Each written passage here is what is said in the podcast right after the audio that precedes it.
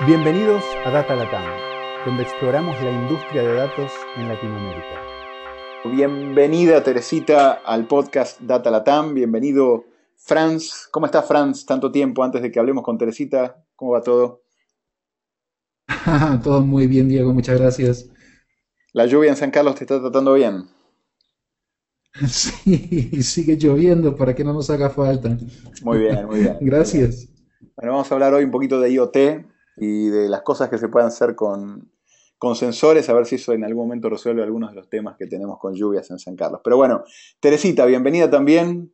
Eh, y mencionabas que en tus tierras en este momento también está lloviendo muchísimo, ¿correcto? Hola, eh, muchas gracias. Y pues sí, se está cayendo el cielo acá, pero aquí andamos. Yo estoy en mi casa y aquí no pasa nada. Para la audiencia, si escuchan Glu Glu en algún momento ya saben de qué se trata el tema, pero bueno, Teresita, contanos, háblanos de vos un poquito, ¿cómo, cómo llegaste hasta acá? ¿Cómo llegaste al mundo de ciencia de datos, e ingeniería, Intel? Presentate, por favor, así la gente te conoce. Nosotros ya te hemos conocido un poquito. bueno, pues yo soy Teresita Guerrero, este, soy ingeniero de software y entusiasta de los datos. Trabajo actualmente en Intel, eh, Guadalajara, México. Soy graduada del Instituto Tecnológico de Lagos de Moreno, aquí en el estado de Jalisco. Eh, ahí recibí el título de Ingeniería en Sistemas Computacionales allá por el año del 2008. y a partir de entonces, pues me he estado desempeñando como full stack developer, utilizando diversas tecnologías, principalmente aquellas que son open source y orientadas a, a la web stack de, stacks de desarrollo como LAMP, que utilizan Linux, este, MySQL, Apache, PHP, y Min, que utiliza Mongo, Express, Angular y Node.js, y pues entre otros. Y pues gracias a los proyectos eh, desarrollados en el lapso de este tiempo, del 2008 a la fecha, y las circunstancias obviamente presentadas, dejé un poco el desarrollo de, software y me enfoqué un poquito más al procesamiento de los datos. En ese tiempo, pues funciones de un DBA, trabajando con vistas materializadas, cubos eh, y algo de minería de datos para simplificarle la vida a los programadores de sistemas. y pues fue entonces cuando empezó a llamar la atención todo alrededor del manejo de los datos y decidí estudiar la maestría en en ciencia de datos y procesamientos de datos masivos eh, acá en el estado de Aguascalientes.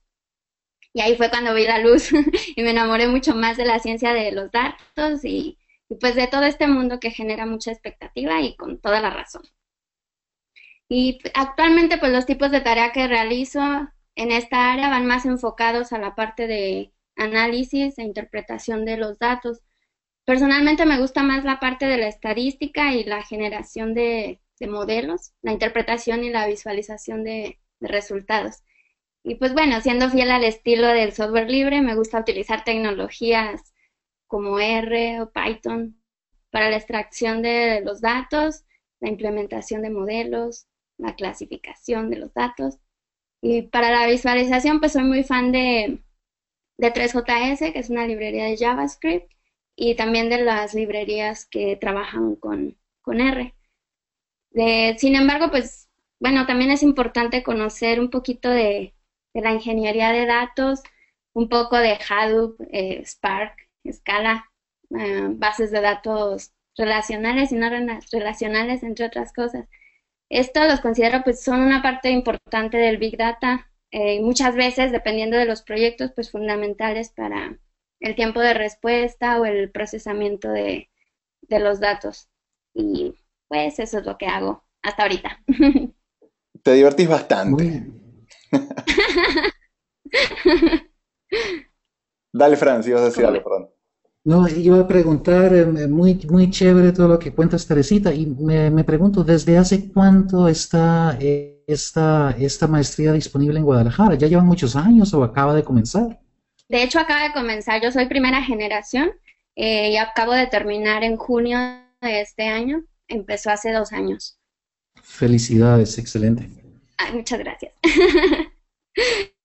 sí, pues está muy padre porque abarca, abarca todo lo que es Big Data, desde la ingeniería de datos este, hasta modelos de clasificación, machine learning y inteligencia artificial. Entonces, es un campo muy enorme el que abarca, eh, pues ya depende de la persona, ¿no? A cuál se enfoca un poquito más. En mi caso, yo pues al análisis, ese me gusta más. qué bueno, qué bueno.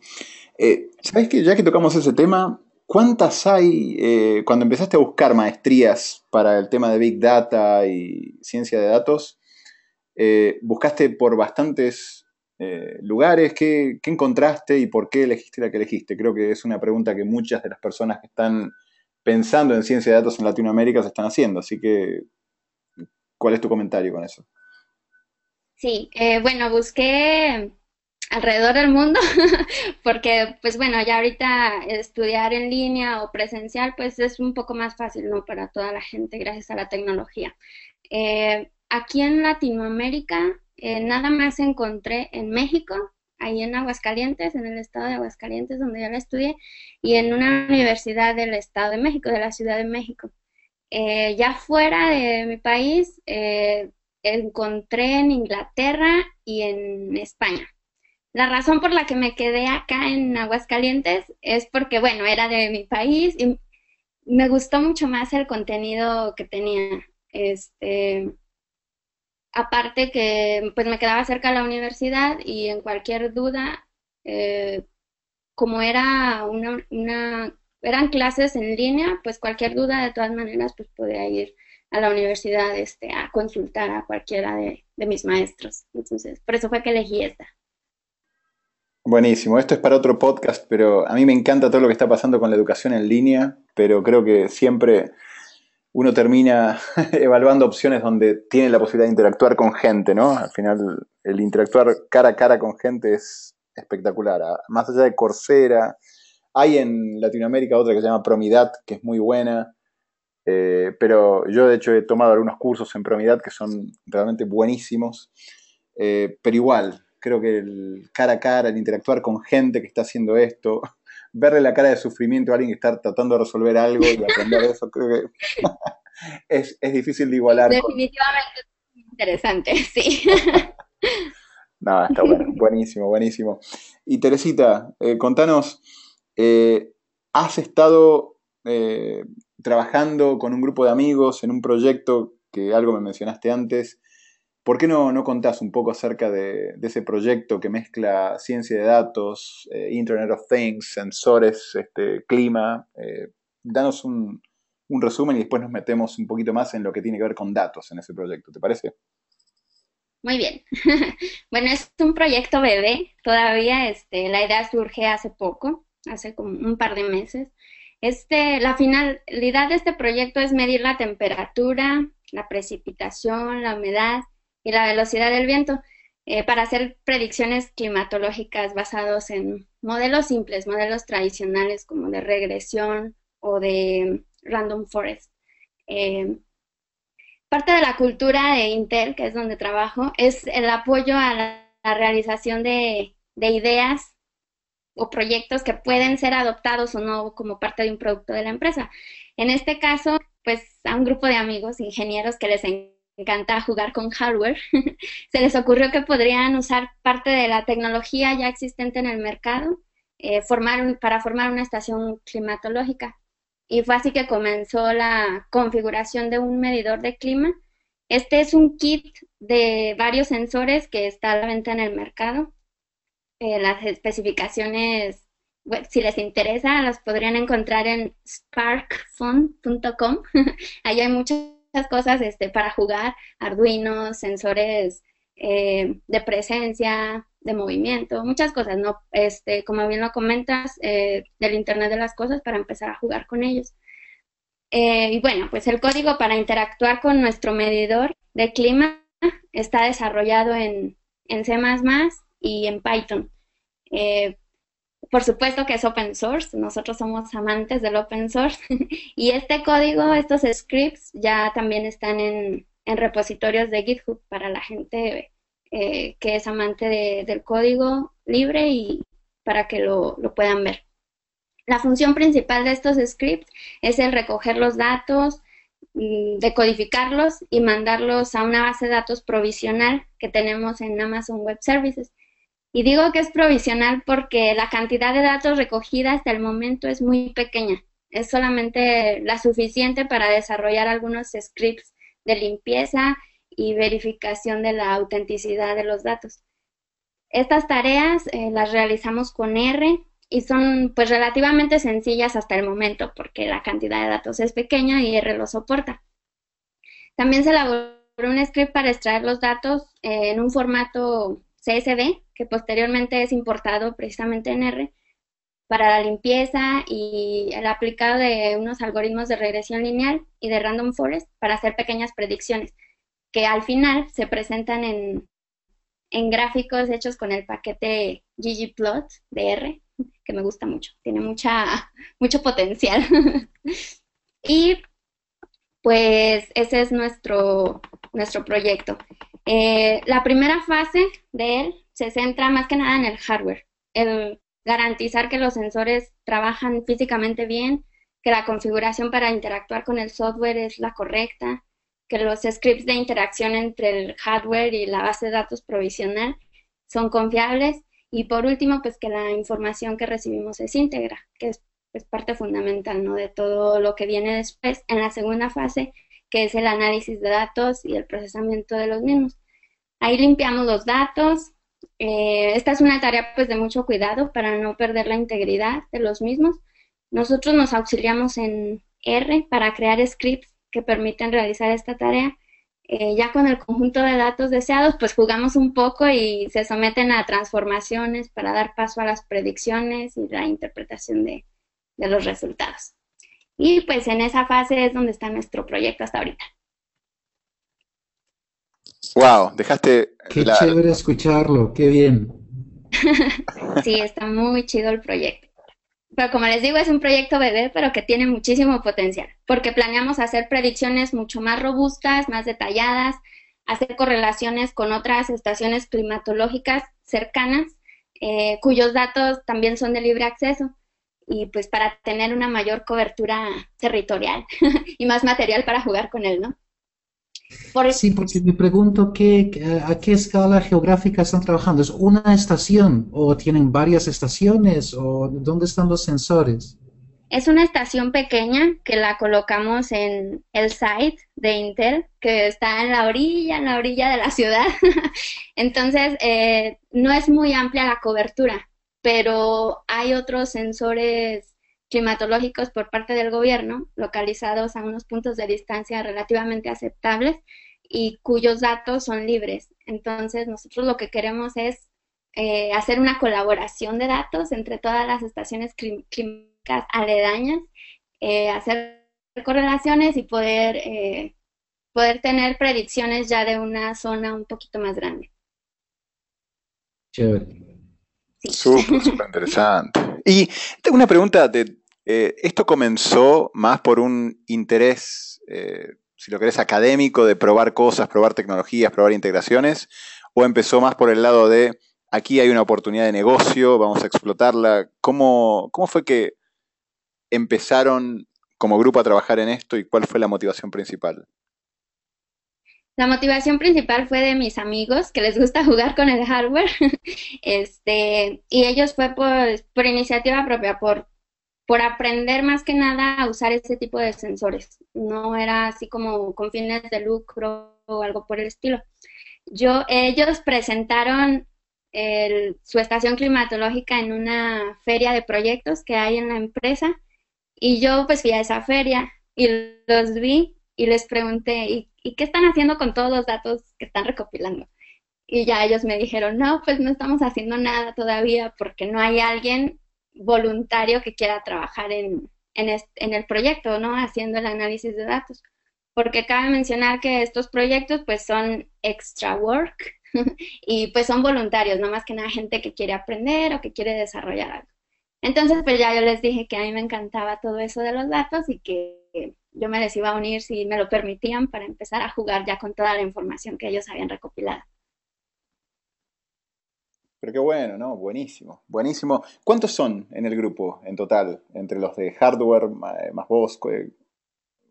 ¿Cuántas? De hardware eh, son cinco personas y de ellos mismos, eh, bueno, le mueven al hardware, a los sensores y ellos eh, trabajaron para aprender este, a programarlos en Python. Ellos ya saben C++ y ellos trabajaron con la parte del desarrollo del software. Y pues yo soy la que se está encargando de la parte del, del análisis y del procesamiento de datos. Y estoy consiguiendo, reclutando personas que nos ayuden con la parte de la ingeniería de datos, porque eventualmente este proyecto pues va a crecer y si queremos traer datos de todos lados y pues nosotros, este, nuestros, nuestras muestras de datos también van a crecer. Entonces necesitamos una infraestructura más adecuada eh, para que todo funcione mucho más rápido. No sé, creo que Hadoop y Spark y Scala se prestan demasiado para nosotros, para, para el procesamiento de nuestros datos y es ahí la capa del proyecto que está, que está pendiente, pero ya que ya la estamos planeando. Bien, pero acá lo acabas de anunciar al mundo, así que México, gente de Latinoamérica, quienes quieran divertirse con un grupo de cinco desarrolladores de software y hardware y bueno, y Teresita con la parte de Data Science. Ahí está, se pueden poner en contacto, después vamos a poner el correo tuyo. Sí, claro que sí. muy, muy, bueno, muy bueno, la verdad que interesante, aparte, eh, creo que las innovaciones interesantes a veces aparecen de, jugar un poco y entretenerse y divertirse eh, y, probar este tipo de cosas. Y creo que estando todos en el grupo acá en Intel, cómo, cómo, interactúan, Teresita? ¿Es, ¿Se juntan semanalmente? ¿Cómo, ¿Cómo hacen este proyecto de entretenimiento tecnológico? Sí, bueno, este, dedicamos a juntarnos todos simplemente dos horas a la semana. Eh, hacemos una junta larguísima donde vemos avances, vemos qué es lo que nos falta, este, lluvia de ideas para continuar con, con, el, con lo que se había dicho que se iba a hacer o algo así. Y pues ya eh, esa la hacemos en un laboratorio que tenemos eh, ahí en la empresa y pues a lo largo de la semana, este, si se tienen dudas o algo, pues nos contactamos por correo o por, por otros medios, pero siempre, no es tanta la interacción física, pero sí mucho este, la interacción eh, por otros medios de comunicación. Súper, súper interesante. Y tal vez pregunta, eh, dijiste que fase 1 era toda la parte de hardware y software, fase 2, la parte de procesamiento y análisis de datos. Hablaste también de, bueno, ahora están tratando de meterse un poco en la parte de ingeniería de datos. ¿Qué es lo que se viene? ¿Qué es lo que te imaginas para el proyecto? Asumiendo que siguen y siguen trabajando y colaborando, ¿qué es lo que crees que esto puede ser en, ojalá en un año, en un par de años? ¿A qué le están apuntando? Le estamos apuntando a tener, bueno, lo que les expliqué hace rato, este, predicciones ya reales de datos, eh, basándonos en nuestros propios modelos, pero comparándolos eh, también con otros modelos que ya existen y que son eh, open source, ¿no? Para, más que nada, como somos nuevos en este campo, pues como para comparar, ¿no? Y saber si vamos por el buen camino o algo por el estilo. nuestra meta inicial y muy vaga, pero, pero que es muy emocionante, es tener una aplicación móvil donde los empleados de Intel puedan saber qué tal va a estar el clima en el site. Y es que puede sonarles a ustedes muy raro de, ay, yo para qué quiero saber cómo va a estar el clima en el site, pero de verdad, el lugar de trabajo está un poquito alejado de la zona metropolitana y el llegar allá y que esté lloviendo y y uno se va así con su ropa muy primaveral, de verdad es muy chistoso. Entonces, si ya tienes tu aplicación móvil eh, que está conectada a nuestro sistema de predicciones de, la estación climatológica, pues al menos te vas a dar una idea, ¿no? de cómo va el clima.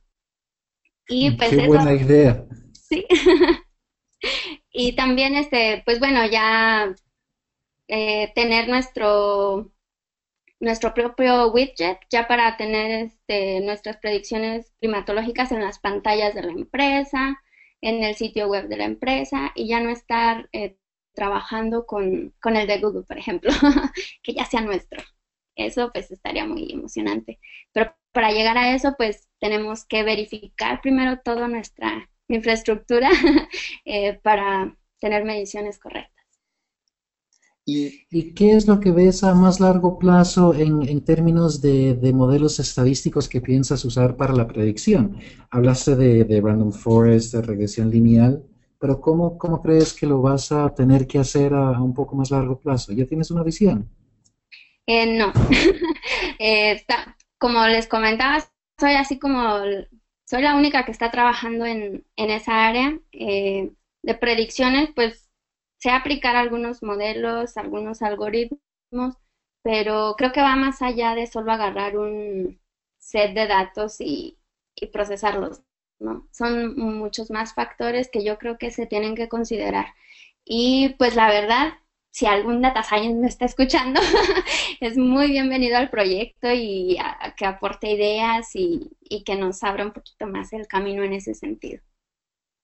Espero que sí, que, que con base en esto te escuchen y vengan a aportar.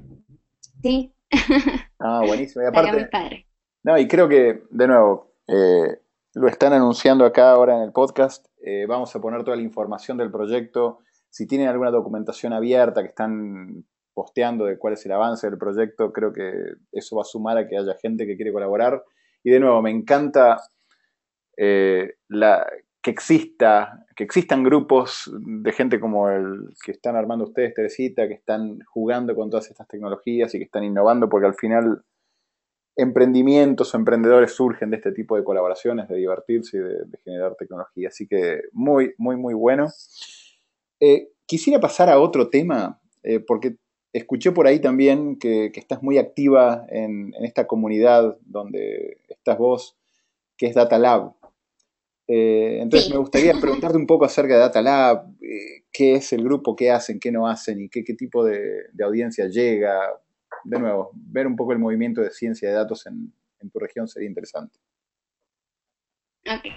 Bueno, Data Lab es una comunidad abierta y colaborativa.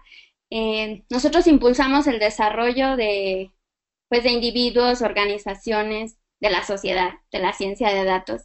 Estamos eh, bueno, esta comunidad nació aquí en Guadalajara, eh, pero pues ya a través de la tecnología llegamos a, todos lados, ¿no?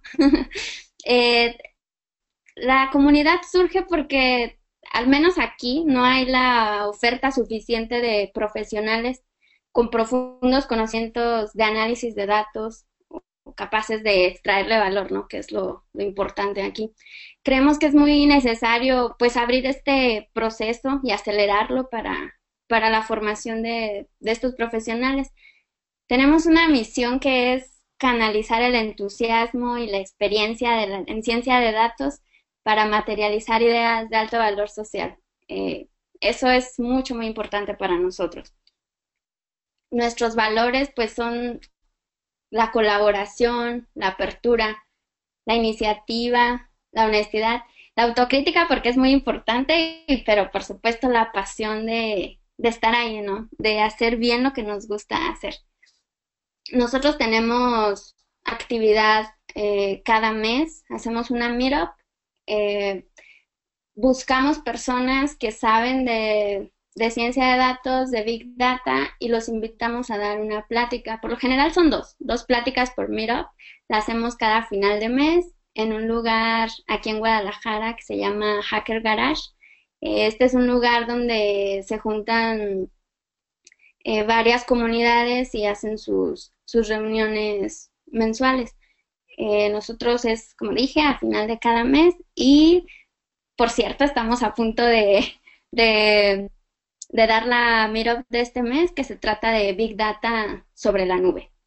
Y pues nosotros, esas son parte de nuestras actividades core, eh, conectar universidades, organismos de investigación, profesionales, empresas y otras comunidades entre sí para establecer convenios de colaboración, algunos proyectos, eventos que permitan más que nada pues continuar con, con el interés en materia, en materia de datos. Y pues en realidad son muchas las personas que les interesa este campo multidisciplinario, pero es todavía creo que aquí, al menos en Guadalajara, estamos un poquito rezagados en ese sentido, entonces por eso andamos como evangelizando la ciencia de los datos y, enseñando enseñándoles eh, por dónde pueden empezar eh, y qué es lo que pueden lograr con la ciencia de los datos. Eso es lo que hemos hecho hasta ahora. Súper interesante. Eh, y tal vez, comentario, no sé cuánta gente hay en este grupo, pero me puedo imaginar que no son tantísimas las mujeres, o, tal vez te lo pregunto. en esta comunidad que se ha formado, ¿cuál es el porcentaje de mujeres que, que hay? Híjole, muy poquitos. bueno, pues eh, tan solo en el staff, por así decirlo, los fundadores de la comunidad, solamente somos dos mujeres y son aproximadamente siete hombres. Eh, de, las personas asistentes, sí, el promedio varía mucho, mucho en asistencia. Eh, son, yo creo que el 90% hombres los asistentes a las meetups y el 10% son mujeres. Sí, me imaginé. ¿Y cómo lo ves eso? ¿Es un poco por la misma distribución de que la gente que llega a esto son los ingenieros en sistemas y típicamente en ingeniería en sistemas en Latinoamérica hay más hombres que mujeres? Eh, ¿Tu experiencia en meter, en la maestría, por ejemplo? Tal vez, eh, otra pregunta, ¿la distribución es parecida? ¿Es de 90-10? No, de hecho en la maestría me llevé la sorpresa de que éramos más mujeres. ¡Wow! sí, eso fue muy interesante. Digo, entramos, entramos más mujeres, no recuerdo la cantidad, pero sí recuerdo que éramos más mujeres y al final terminamos, al parecer, igual, eh, igual cantidad de hombres y mujeres. Pero me pareció muy interesante que, entraron varias mujeres cuyo background no venía del típico ingeniero de software o estadístico o matemático eso también fue muy interesante. Tenían otras, otras ramas, otra, otro background mucho muy diferente como eh, puestos administrativos, pero les interesó la ciencia de datos y, y pues decidieron irse por ese path, ¿no? Y pues bueno, al menos aquí en México, sí.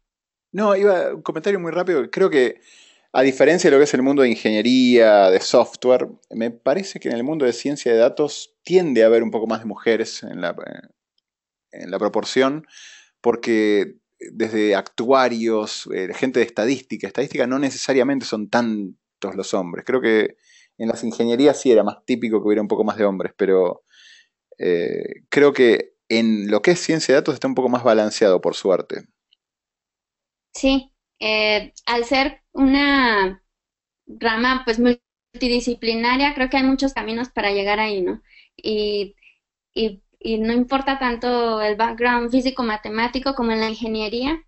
Eh, y sí, llegan muchas más mujeres a la ciencia de datos. Yo no conozco muchas eh, acá en Guadalajara, pero ojalá me estén escuchando y, y sepan pues que acá andamos y mm, feliz de compartir ideas porque he de saber que tienen muchas.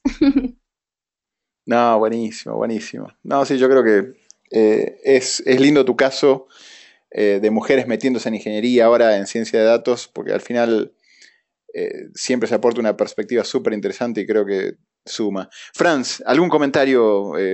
como siempre, me, me, la paso hablando y preguntando y quiero darte espacio.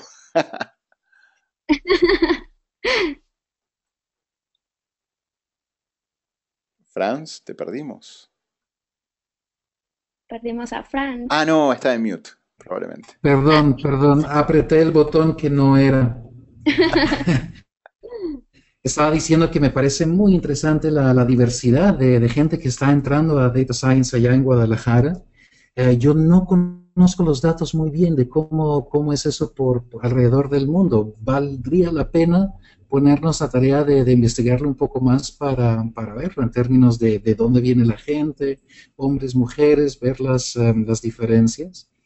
Em, y suena como que estás en, en, un ambiente donde por lo menos muchos se están moviendo en este momento, Teresita, lo que me parece chévere.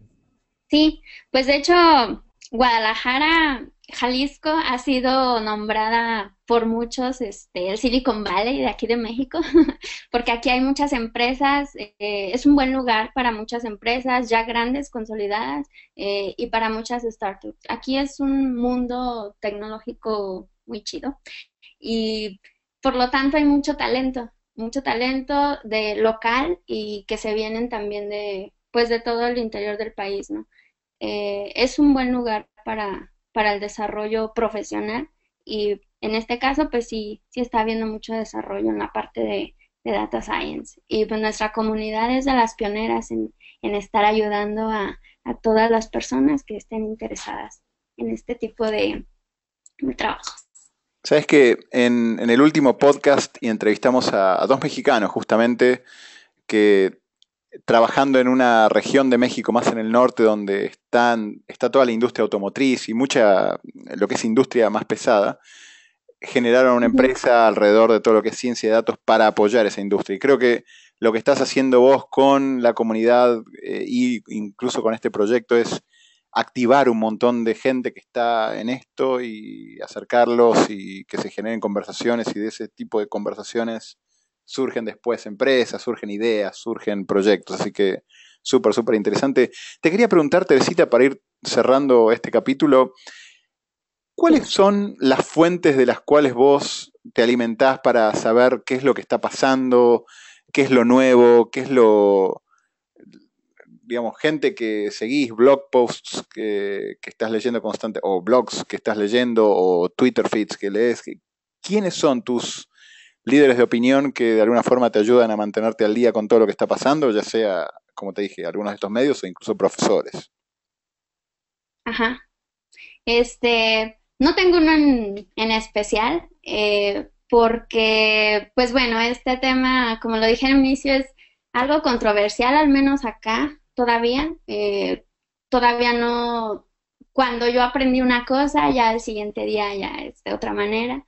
Eh, pero me gusta mucho seguir este Strata. Tienen unos, unos blogs de Big Data muy buenos. Eh, aparte, pues, bueno, nosotros en la empresa tenemos un sitio interno donde Intel se encarga de jalar información de todos lados y, y nos lo proporciona, ¿no? Pero ese de Strata es, es muy bueno, el de Cloudera también, eh, y pues O'Reilly. Eh, creo que son los más comerciales, digo porque ya tienen su firma un poquito más establecida y puedo decir que, son confiables. Y pues ya, de los demás, pues no sé, algo que quiera buscar y los que salen en, la web. Ah, buenísimo, che. Y pregunto porque eh, hablar con eh, mentes abiertas como la tuya, que encima están buscando cosas nuevas y haciendo este tipo de proyectos, es, eh, súper inspirador para muchos y ver de dónde te inspiras vos también es interesante. Así que cualquier idea que se te ocurra después lo vamos a agregar en las notas del podcast. Y un poco para ir cerrando, eh, Teresita, nuevamente muchas gracias. La verdad es que, como dijimos antes, es un lujo ver mentes inquietas haciendo este tipo de proyectos.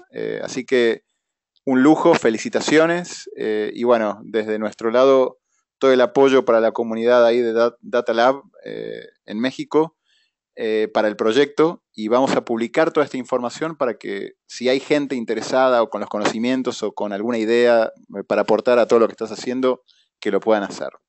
Así que con eso... Y espero, espero también que, para nuestros oyentes tu, tu entusiasmo también los, los, los, inspire y los anime un poco. Espero que sea contagioso. Eh, porque seguramente eso es de lo que necesitamos para que mucha más gente em, pueda, pueda comenzar y, ver lo, fascinante y lo divertido que es trabajar en esta área. Eh, me encantó escuchar la, la historia que, que cuentas, Teresita. Ay, muchas gracias, muchas gracias a ustedes pues, por haberme invitado y pues ahí estamos, este, hay que expandirnos, superar distancias y fronteras para aprender y colaborar. Buenísimo. Bueno, un lujo. Muchas gracias, Teresita. Y dale, estamos en contacto entonces. Claro que sí. Muchísimas gracias y un saludo grande. Gracias por acompañarnos en nuestra exploración del mundo de ciencia de datos en este Data Latam Podcast. Cada dos semanas encontrarás un nuevo episodio en datalatam.com o iTunes. Si te gustó este podcast, déjanos comentarios en Facebook.